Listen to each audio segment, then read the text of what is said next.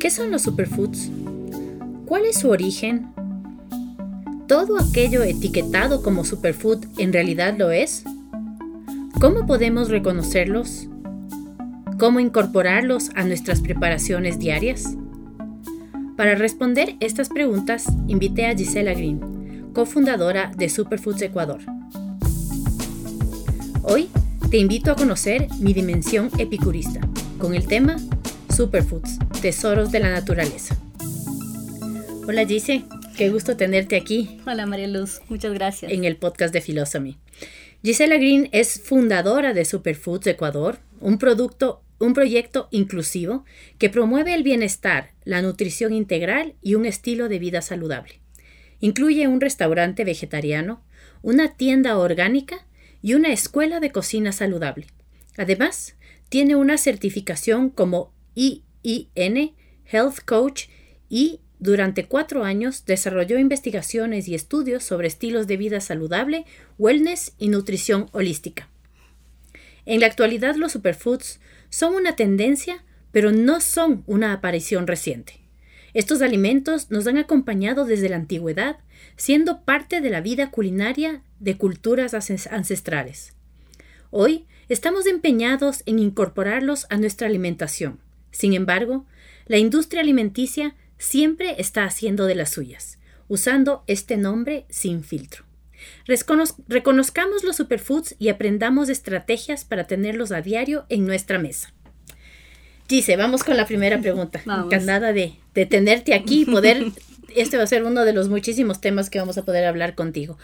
¿Qué son los superfoods? Definámoslos, cuál es el origen del término, a qué alimentos se les otorga esta característica y cuáles están dentro de nuestro alcance al Ecuador. Creo que es una pequeña introducción en general de lo que son los superfoods. Claro que sí. Bueno, los superfoods es algo que, como tú mismo le mencionabas en la introducción, no es algo reciente. Tal vez para nosotros eh, ha empezado a aparecer este término en nuestro día a día, pero es algo que viene desde mucho tiempo atrás. Incluso desde 1915 es la primera vez que en un diccionario aparece la palabra superfoods.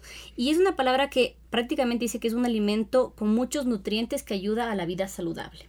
Entonces, es algo que ya se lo ha utilizado anteriormente, incluso históricamente, si nos ponemos a ver, por ejemplo, la chía, es algo que lo, utilizaban los aztecas, eh, la linaza se utilizaba en Babilonia, el azaí utilizado como medicina ancestral en la Amazonía.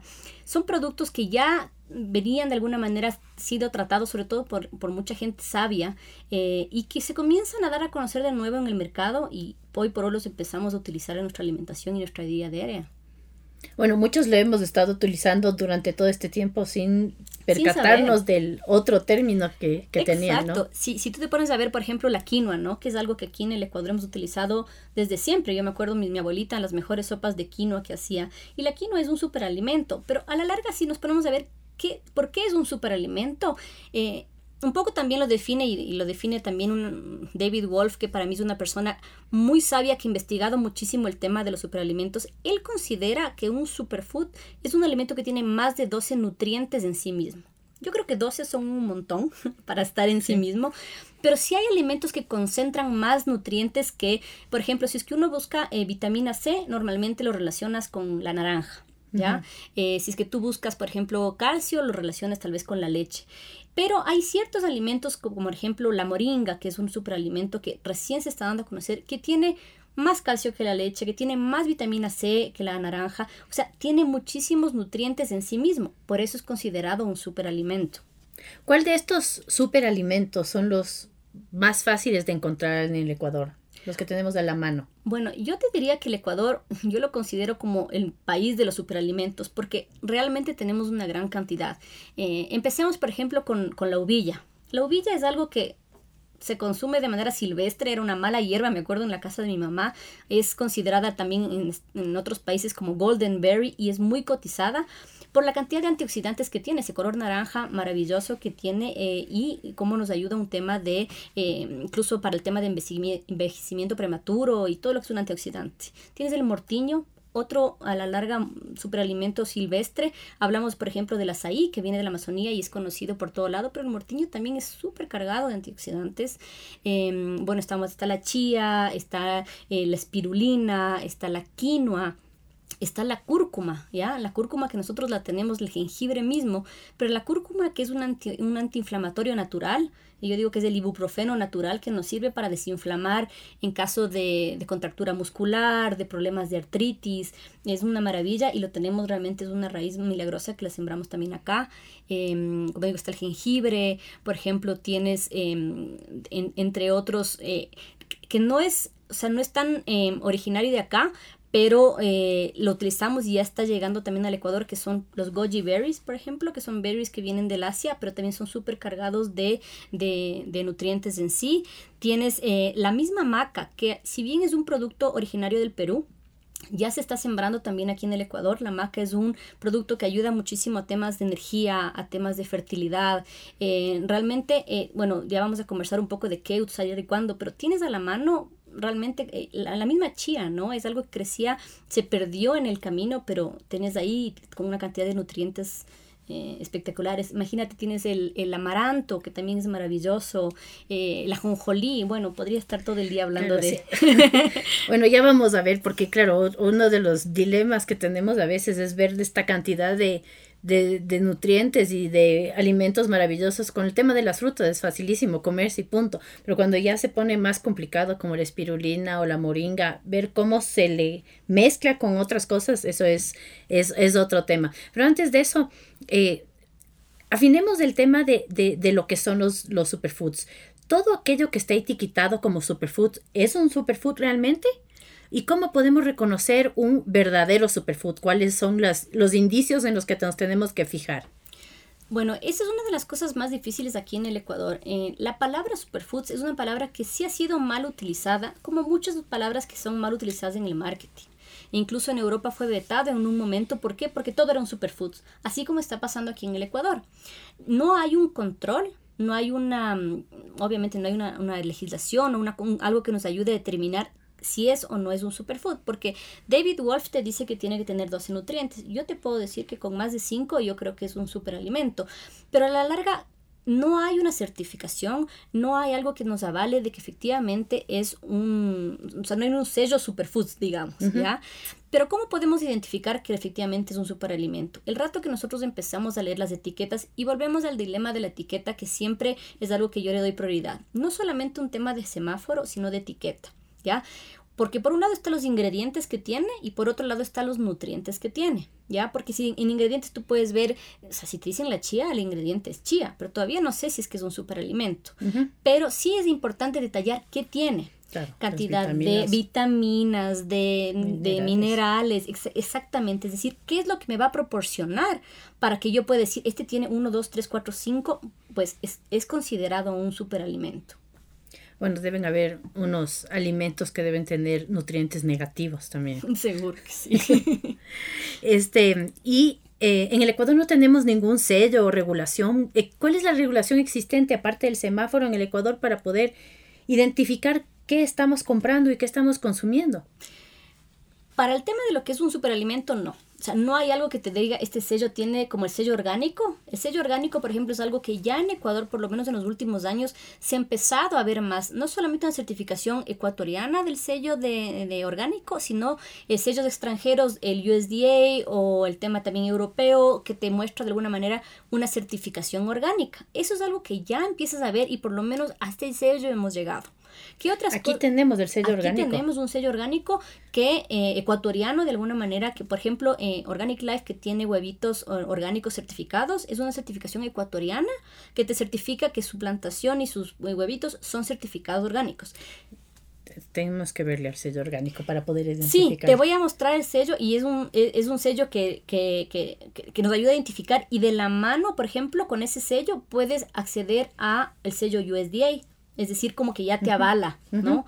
Eh, y igualmente al europeo eh, y, y, así un poquito, pero ya orgánico tenemos. De ahí, por ejemplo, si es que ya vamos a temas de, de superalimentos, yo creo que ni siquiera a nivel mundial hay algo que te certifique que es un tema esto es un superalimento, sino es más un, un estudio de, eh, como te digo, de los minerales, de los nutrientes, de las vitaminas que tiene para poder tú saber que es un superalimento. O sea, sí. es a criterio nuestro. Nosotros tenemos que estar capacitados para poder identificar sí. si es que ¿Hay algunos parámetros para eso? Es decir, tanto de vitaminas, tanto de minerales, para poder, si quieres, conversar en otro momento y tener claros, cuando nos fijamos en una etiqueta, ¿cómo podemos identificar qué tan superalimento es lo que estamos consumiendo? Porque a veces las etiquetas nos dicen todas las maravillas del mundo.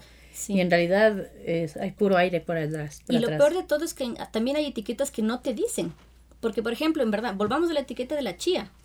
Seguramente no te va a decir todos los, porque la legislación no te obliga a poner todos los nutrientes, macronutrientes que tiene el producto, sino para, incluso para sacar un, registro sanitario te piden el semáforo y te piden eh, la lista de ingredientes con ciertos componentes, pero tú has visto que no en todos te ponen, algunos te, bueno, te ponen grasa, azúcar, pero no te ponen vitaminas, minerales, entonces yo creo que es más de eh, la conciencia del productor de cómo te informa que su producto tiene estas, estos beneficios para tu salud. Y eso es algo en lo que todavía hay mucho por trabajar aquí en el Ecuador. Es, eso sí es materia para otro, eso para otro, tema. completo. ¿Qué estrategias culinarias podemos aplicar a diario para consumir superfoods?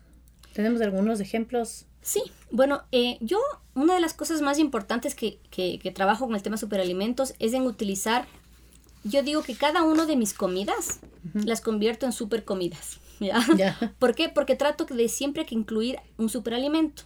¿ya? Eh, por ejemplo, y ahorita una de las recetas que justamente vamos a, dejarles eh, incluye la cúrcuma, ¿no? Es como que le pongo la estrellita o la cerecita del pastel y le incluyo cúrcuma. ¿Ya? Entonces sé que eso ya tiene de por sí un superalimento. Eh, por ejemplo, si es que va a ser una leche dorada, tiene su cúrcuma. O si voy a hacer una ensalada, que mi vinagreta tenga espirulina. O si es que voy a hacer, por ejemplo, una sopita de zapallo, le pongo un poquito de maca. Es decir, tenemos que tratar de ver en qué momento ponemos, pero tratemos de que nuestro alimento, que de por sí buscamos que ya sea nutritivo, sea un poquito más Pero es un poquito en realidad. Es un poquito, es... un poquito. Que eso también es súper importante, que a mí me pasa muchísimo con, con, la gente que quiere, es como que he escuchado que es bueno todo esto y agarran una canasta llena de superalimentos y yo les tengo que frenar, les digo, a ver, ¿qué estás buscando? Si es que estás buscando más energía, enfócate en consumir maca, por ejemplo. Pero no te lleves ahorita tal vez la espirulina.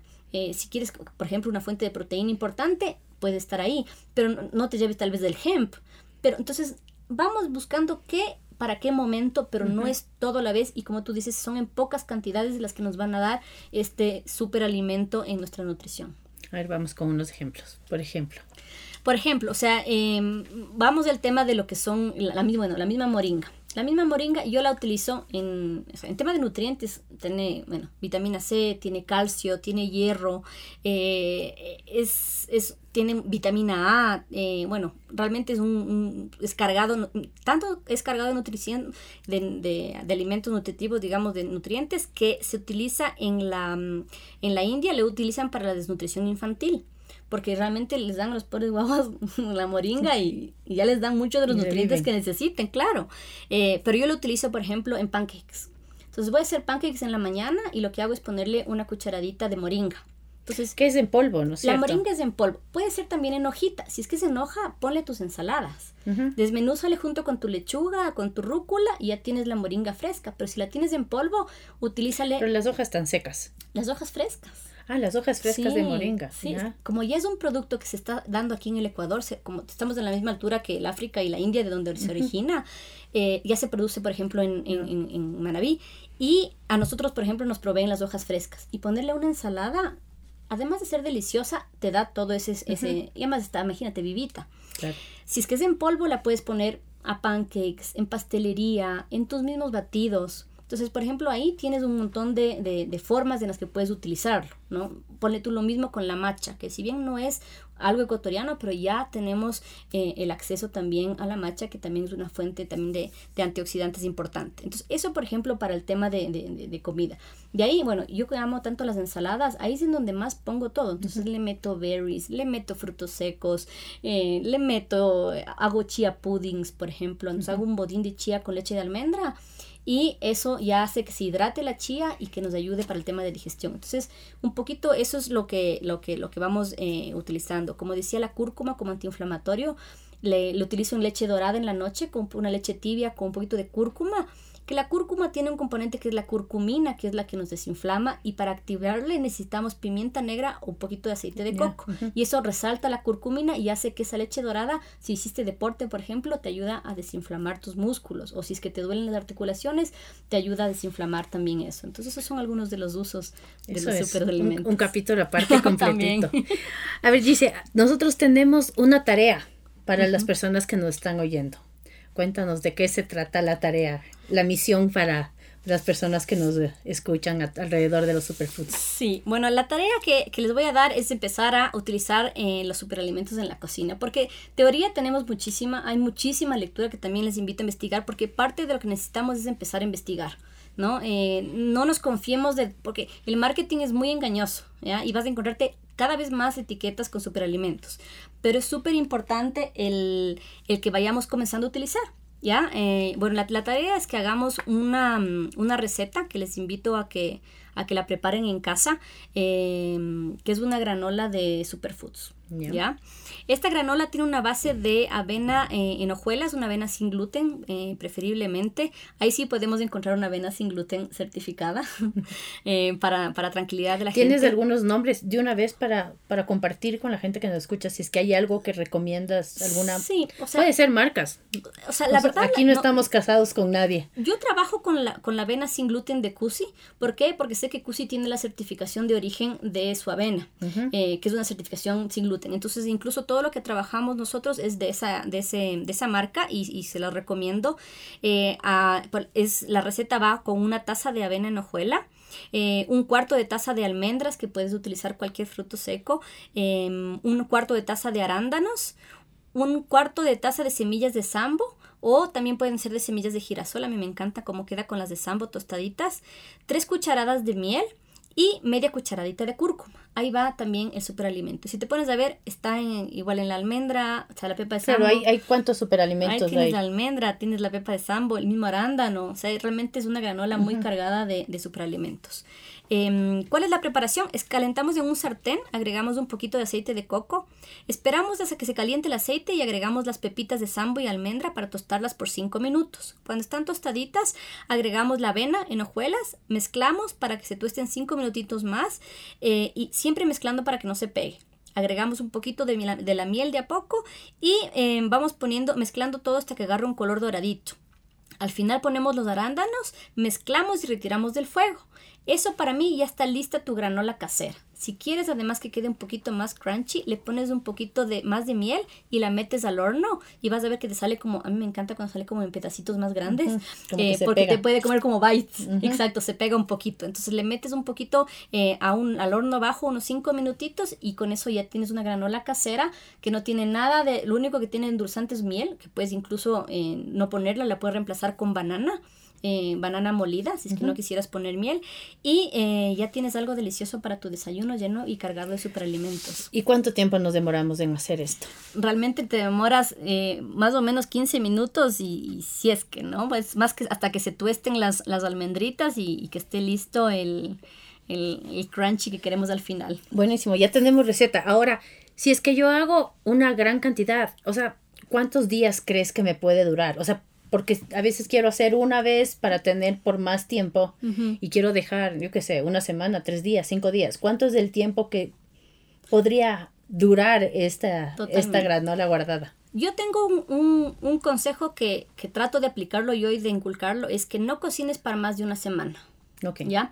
¿Por qué? Porque quieres que tu alimento sea lo más fresco posible, lo más natural y vivo posible. Entonces, eh, si vas a cocinar una cantidad mayor, cocínala para que te dure una semana. Ese es un poco, incluso hace que la gente se conecte más y vuelva a preparar también sus alimentos. Ya sabes, todos los lunes. Todos los lunes hacemos granola. Exacto. Incluso le puedes cambiar. Esta vez no le pongo arándanos, le pongo uvillas.